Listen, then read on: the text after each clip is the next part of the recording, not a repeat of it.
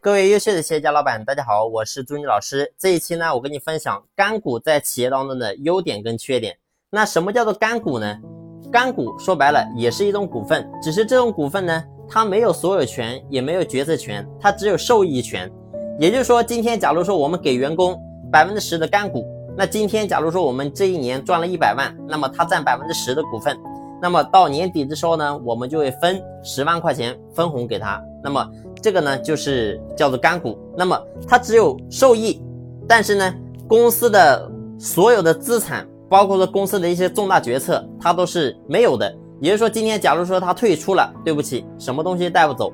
然后呢，公司如果说有一些重大的决策要决策，对不起，你只能建议，但是呢，你没有办法去左右这个决策到底该怎么去执行。这个呢，就叫做干股。那很多企业呢，其实都有用干股。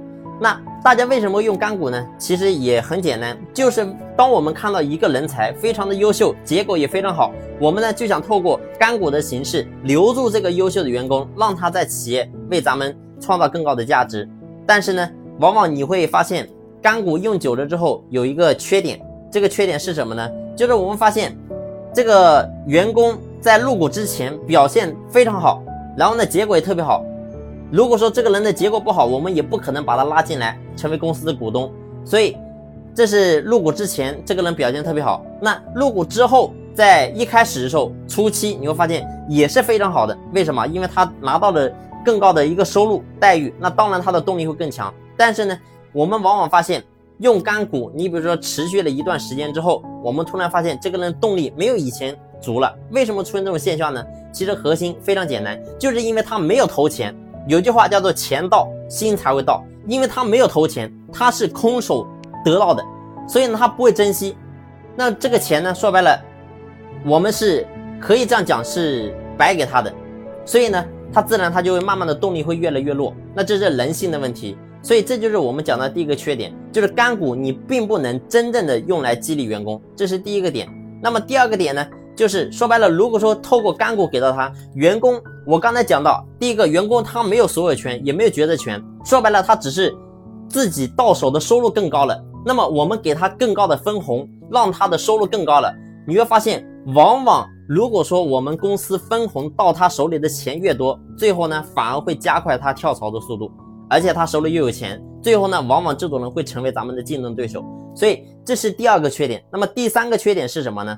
就是。给干股给到员工，你会发现员工他坐在那里也能够有收入，那说白了，他就会去打压下面的人。那你会发现，往往企业里面很难出现再比他更优秀的员工。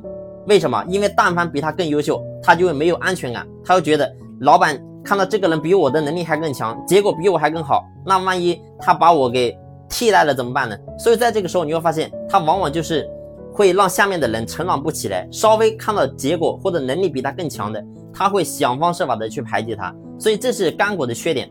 那干股还有一个优点啊，那当然我们讲的缺点肯定也有优点。那优点是什么呢？就是我们在操作给员工入股的时候，记住一个点。那你想，我刚才讲到，我说干股是没有给钱的，那我们要想让员工给钱掏钱，请问，如果说一个员工。他以前一直都是在打工的状态，他从来没有投入过这么大的钱入股。那这个时候，如果说我们冲然的说让他，哎，员工你掏出十万块钱入股，公司给你多少股份？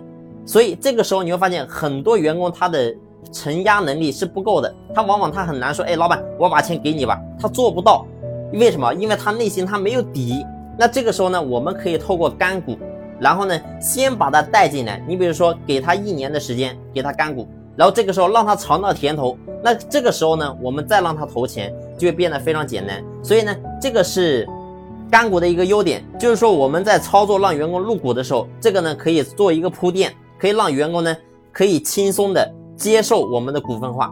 所以这是优点啊，所以这就是干股的优点跟缺点。那么我们呢一定要注意在股份这一块，千万不要乱搞。那到底我们该怎么样去？正确的操作干股呢？那么下期我给你详细的分享。好了，这一期的分享呢就分享到这里，感谢你的用心聆听，谢谢。